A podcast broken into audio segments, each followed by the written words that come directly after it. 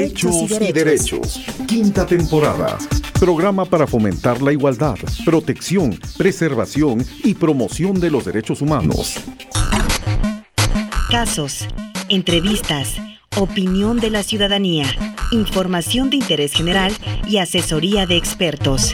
Aquí inicia Hechos y derechos. Hechos y derechos.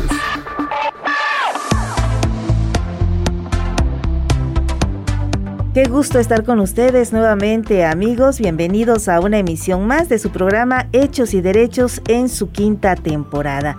Mi nombre es Andrea Rodríguez y les saludo con mucho gusto en esta producción que hace la Defensoría de los Derechos Humanos del pueblo de Oaxaca. Y amigos, les recuerdo que este programa se realiza en las instalaciones de la Corporación Oaxaqueña de Radio y Televisión y se transmite por las emisoras de Oaxaqueña Radio y Global 96.9. Y en esta ocasión estaremos abordando el tema violaciones graves a derechos humanos en una segunda parte para compartir con todos ustedes. Y bueno, como siempre y en cada emisión, es un gusto saludar a Francis Martínez. Francis, ¿cómo estás? Muy bien, es un placer estar con todas y todos ustedes en una emisión más de Hechos y Derechos, una producción de la Defensoría de los Derechos Humanos del Pueblo de Oaxaca y la Corporación Oaxaqueña de Radio y Televisión. Les queremos recordar, si desean alguna asesoría u orientación, pueden comunicarse con la Defensoría de los Derechos Humanos a los teléfonos 503 0215 y 503-0220. Contamos con un número de guardia que funciona las 24 horas del día, que es el 951-110-4298. Es momento de escuchar una cápsula sobre nuestro tema del día. Nuestro tema del día.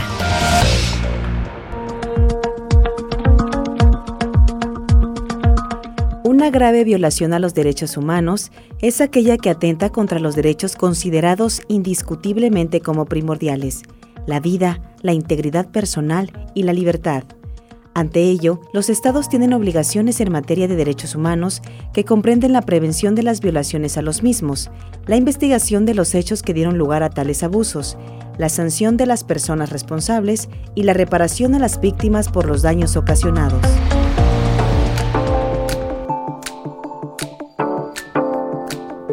Muy interesante la información que nos acaban de otorgar en esta cápsula con precisamente el tema del día. Pero tenemos a nuestro invitado de este día para que platique más ampliamente acerca de este tema, violaciones graves a eh, derechos humanos, y es precisamente el eh, doctor eh, Fernando Francisco Coronado Franco, coordinador general de Defensorías de la Defensoría de los Derechos Humanos del pueblo de Oaxaca. ¿Cómo está? Bienvenido, gracias por estar con nosotros. Mm, muchas gracias, estoy muy contento de estar con ustedes. Pues muchísimas gracias por estar con nosotros y bueno, vamos a entrar en materia. Eh, como mencionamos al inicio del programa, eh, estaremos hablando de violaciones graves a derechos humanos y para empezar, ¿podría explicarnos, doctor, qué son las violaciones graves a derechos humanos? Bueno, el derecho internacional de, eh, los derechos humanos, que es una rama del derecho público internacional que se desarrolló fuertemente a partir de la Declaración Universal de los Derechos Humanos, se definieron como violaciones graves a los derechos humanos conductas que a su vez constituyen delitos tanto en el orden del derecho de los estados miembros de la Organización de las Naciones Unidas como en el orden internacional. Es importante hacer notar que en el orden internacional no existía una jurisdicción permanente para juzgar a personas que cometieran crímenes, crímenes graves que comportan violaciones a derechos humanos. Hay, eh, es importante también tener en cuenta que desde el punto de vista del derecho internacional, algunas conductas delictivas proceden, eh, que proceden de la experiencia internacional, es decir, que se consideran como conductas delictivas porque son actos que se cometen y que se cometen eh, por personas que actúan en dos o más países, trascienden a la esfera internacional. Y hay otros crímenes que, independientemente de dónde se cometan, y a pesar de que no se cometan en el ámbito de un determinado eh, de, un grupo de países que no trasciendan, como el narcotráfico, por ejemplo, que trasciende a países, hay, un crimen de, narcotráfico internacional, o eh, otros crímenes eh, que tienen que ver con, inclusive por su naturaleza, con traspasar fronteras. Estos otros, independientemente si se cometen en dos o más territorios estatales soberanos, o se cometen en un solo territorio son crímenes que constituyen a su vez las más graves violaciones a los derechos humanos. ¿Nos eh, podría eh, dar algunos ejemplos de cuáles son estas graves violaciones a derechos humanos o estos crímenes de los que nos habla, por favor? Sí, sí, ahora mismo. Eh, en la conformación misma del derecho penal y de los derechos humanos, porque aquí tienen relación eh, uno y otro orden jurídico, se ha considerado eh, que el titular o el, eh, el, sujeto de violaciones a los derechos humanos graves o no suele ser el Estado. Claro que suele ser el Estado por acción o por omisión con ciertas características, ¿no? Suele ser el Estado el quien se le atribuye la violación a los derechos humanos. Cuando se trata eh, de la intervención de eh, actores, de ciertos actores diversos, eh, como empresas poderosas por una parte, o como grupos organizados que cometen crímenes, que están armados y dentro de sus políticas está la de cometer crímenes, también se puede considerar que constituyen una violación a los derechos humanos. Hay que construir la eh, explicación en cada caso, pero no es una exclusión del derecho penal la eh, atribuir responsabilidad a personas que no forman parte directa del Estado, pero que tienen una capacidad de eh, lesiva tal que pueden ser consideradas sus conductas como violaciones a los derechos humanos. Las más graves violaciones a los derechos humanos, de las que suelen cometerse en países como los nuestros, son eh, la tortura, la desaparición de personas, en principio la atribuida a, la, a, órganos del Estado, cuando ejerce su facultad eh, de eh, hacer uso de la fuerza y particularmente de la fuerza letal, que tiene capacidad de, de hacer uso de la fuerza, la tortura, la desaparición forzada de personas, puede caber la desaparición atribuida a particulares según las circunstancias y la ejecución de personas atribuida a agentes del Estado o a particulares que actúan con la anuencia o aquiescencia, como en los casos anteriores, del Estado. Esas son las formas típicas. Y las atípicas o no eh, eh, eh, formas que hay que precisar de una manera concreta en cada caso, pues son aquellas en las que no tiene una intervención directa o no tiene una intervención verificable el Estado. La otra cuestión es que no son solo estas, desde luego, las más violaciones, según han quedado establecidas en el Estatuto de Roma, que es el tratado internacional que crea la eh, Corte Penal Internacional, eh, están el crimen de genocidio, los crímenes de lesa humanidad, entre los que cabrían cualquiera de estos tres que cité, pero con ciertas características, los crímenes de guerra y el crimen de agresión. También nos comentaba de los crímenes de lesa humanidad. ¿Nos podría explicar más ampliamente qué es este, este tipo de crímenes? Sí, el Estatuto de Roma dice así, en, el artículo, en su artículo 7, a los efectos del presente estatuto se entenderá por crimen de lesa humanidad cualquiera de los actos siguientes cuando se cometan como parte de un ataque generalizado o sistemático contra una población civil y con conocimiento de dicho ataque.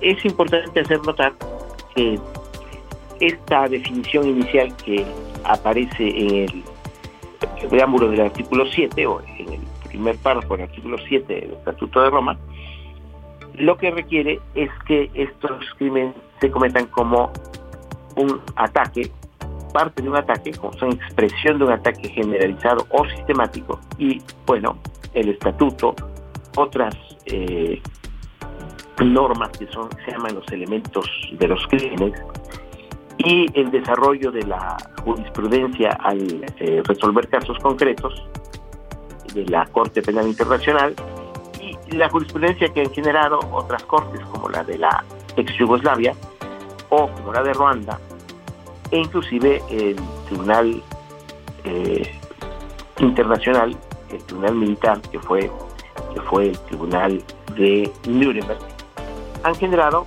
elementos para eh, construir en cada caso qué significa un ataque generalizado o sistemático contra una población civil y con conocimiento de dicho ataque. Pueden ser el asesinato, el exterminio, tiene una característica propia, la esclavitud, la deportación o traslado forzoso de población, encarcelación u otras privaciones graves de la libertad física en violaciones de normas fundamentales de derecho internacional, es decir, mantener a las personas en condiciones infrahumanas, la tortura, la violación, esclavitud sexual, prostitución forzada, embarazo forzado, esterilización forzada u otros abusos sexuales de gravedad comparable. La persecución de un grupo o colectividad con identidad propia fundada en motivos políticos, raciales, nacionales, étnicos, culturales, religiosos, de género, definidos en el párrafo 3 u otros motivos universalmente reconocidos como inaceptables con arreglo al derecho internacional, en conexión con cualquier acto mencionado en el presente párrafo o con cualquier crimen de la competencia de la Corte. Eso esas definiciones se van haciendo más complejas porque algunas están, son, digamos, a la luz del derecho de la, de la teoría jurídica que impera en México, son categorías abiertas. Otros actos inhumanos de carácter similar que causen intencionalmente graves sufrimientos o atenten gravemente contra la integridad física o la salud mental o física. Aquí es más abierta la caracterización, pero la experiencia eh, internacional, eh, la experiencia nacional de irrupción o de ruptura del Estado de Derecho en los países, en los diversos países que conforman la comunidad internacional, dan los elementos para eh, establecer esos otros supuestos que se ven a la luz de manifiestas violaciones a la dignidad humana. Manifiestas, evidentes, se, ah. se pueden observar a la luz de la razón. Ahora que menciona, perdón por interrumpirlo, más grave, lo cual no quiere decir que algunas de estas conductas si se cometen en un contexto en el que no se caractericen todos los demás elementos que les leí, no puedan ser consideradas violaciones graves a los derechos humanos. La práctica de la tortura en México, por ejemplo, ha sido considerada por algunas instancias internacionales como generalizada y sistemática. Sin embargo, lo que le faltaría, o lo que podríamos discutir, es eh, cuáles son las motivaciones. Si tiene las motivaciones expresas eh, el aparato jurídico-político del Estado mexicano para que se torture. Porque la tortura como un crimen a la luz del Estatuto de Roma es eh, una acción que lleva a cabo como una política de el Estado o de la organización o de la organización, una organización que comete estos crímenes. Pero tiene una política, es decir, tiene una motivación, una motivación que conlleva una, un elemento de intencionalidad eh, más amplia de los, que los actos concretos. Los actos concretos representan decisión de tortura. Pero ¿por qué tortura un Estado o una organización de manera generalizada, sistemática? Eso es un elemento a analizar eh, eh, en el caso del Estatuto de Roma. En el caso, en los casos de nuestros países, y en particular de México, estas conductas, algunas de estas conductas pueden cometerse y eh, hay que tener en cuenta que históricamente se han cometido en el caso de la desaparición forzada hay que analizarlo el, en el entendido de que suele ser una conducta que tiene elementos de generalidad y de sistematicidad. Lo que hay que esclarecer es para qué, para qué se comete esa conducta. ¿Para qué la cometen los grupos criminales? Por ejemplo, si lo que quieren es tener control de territorio. ¿Para qué quieren tener control de territorio? La práctica de la tortura en México, regreso a la tortura, bueno, es una práctica generalizada y sistemática que parece estar más vinculada a una eh, actitud autoritaria o que habría una actitud autoritaria del Estado. Eh, y esa sería su política. ¿Qué otras motivaciones estarían detrás de esa actitud autoritaria? Eh, pueden analizarse y discutirse esas otras motivaciones explícitas o implícitas. Pero lo que hay que aclarar es que cualquiera de las conductas, aunque no tengan los elementos eh, de la caracterización o tipificación del Estatuto de Roma, también son violaciones graves a los derechos humanos.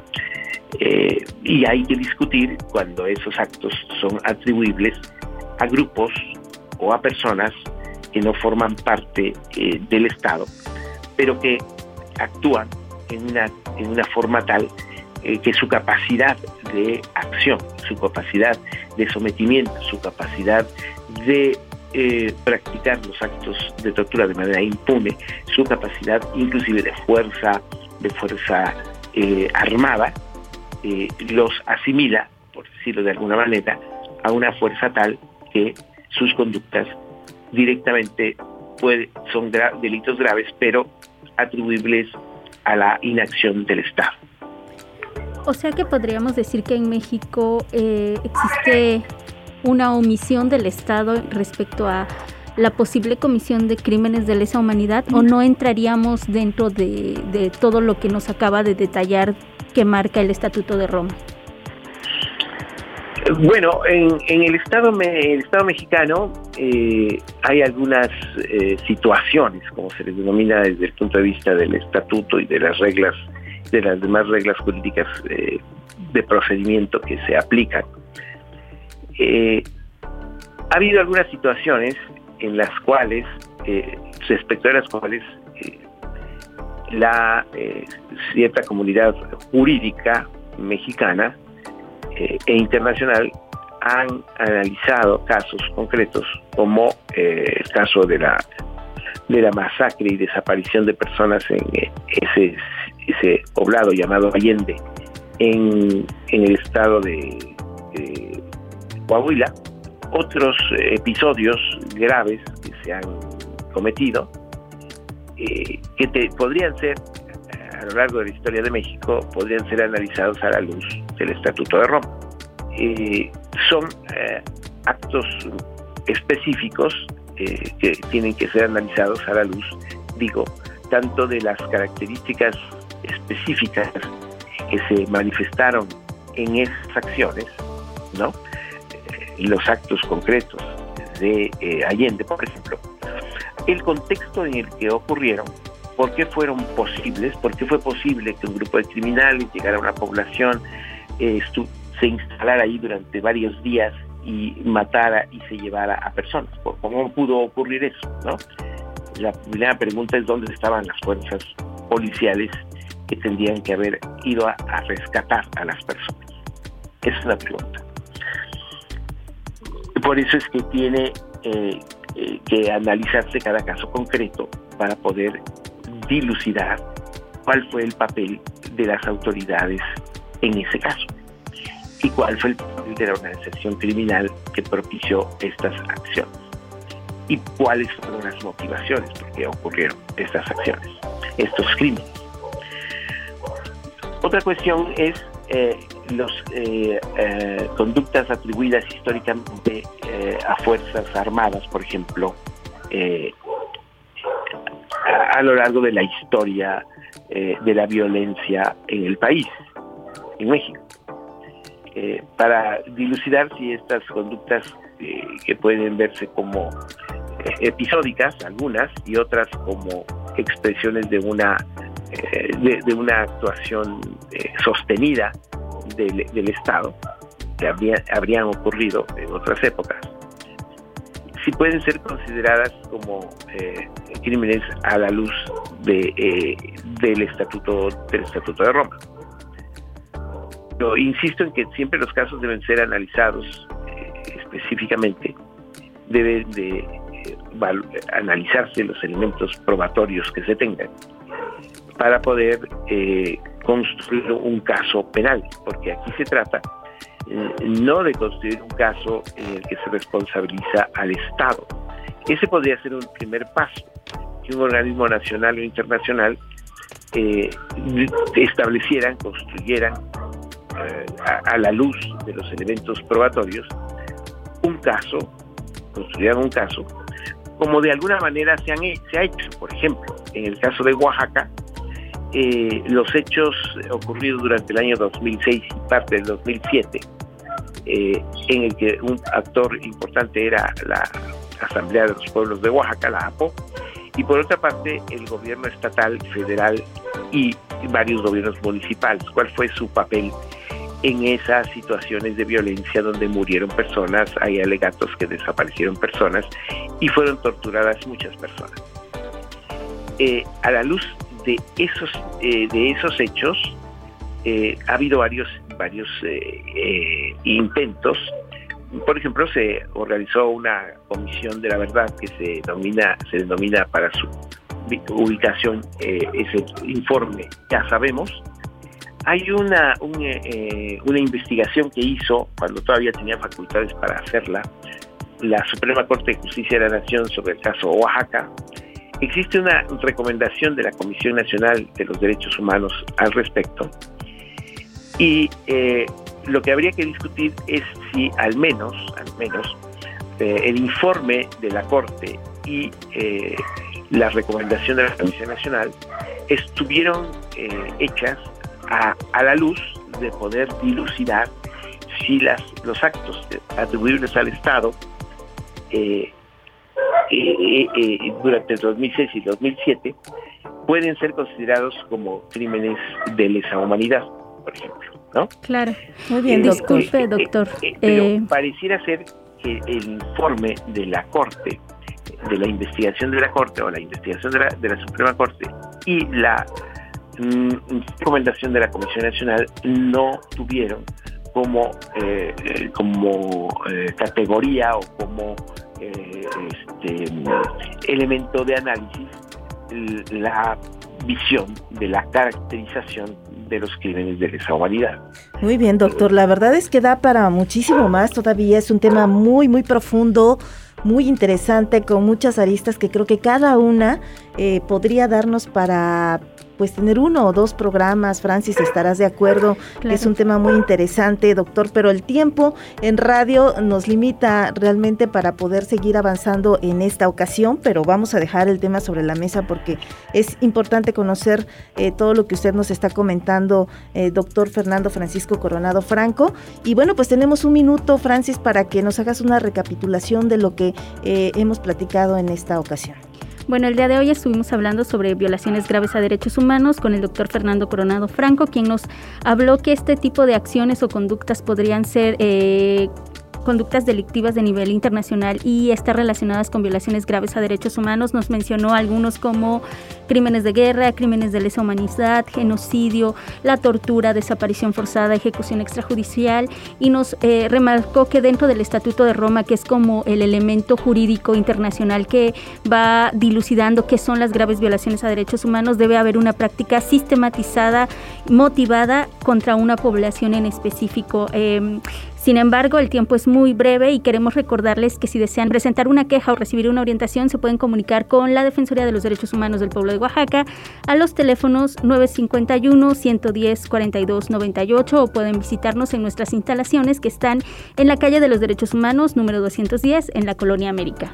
Muy bien, pues agradecemos al doctor Fernando Francisco Coronado Franco, coordinador general de la eh, de Defensorías de la Defensoría de los Derechos Humanos por haber estado con nosotros. Muchísimas gracias, doctor. Muy amables, muchas gracias. Yo estoy a la orden, soy Fernando Coronado. Perfecto, muy bien. Y amigos, los invitamos a sintonizar nuestra próxima emisión a través de Oaxaqueña Radio y Global 96.9. Agradecemos la colaboración del staff en la producción de la Corte B, eh, Gabriela Reyes y Yanis Vázquez en la producción de la Defensoría de los Derechos Humanos del Pueblo de Oaxaca y Bete Hernández en la operación Alberto Guzmán y al micrófono se despiden. Francis Martínez y Andrea Rodríguez. Tengan un excelente día. Nos escuchamos en la próxima emisión.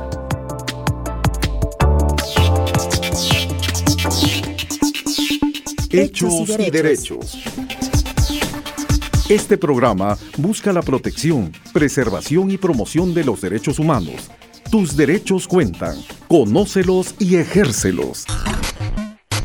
Hechos y Derechos es una producción de la Dirección de Comunicación Social de la Defensoría de los Derechos Humanos del Pueblo de Oaxaca, en colaboración con la Corporación Oaxaqueña de Radio y Televisión y la Asociación Radiofónica Oaxaqueña. Sintonízanos en nuestra próxima edición.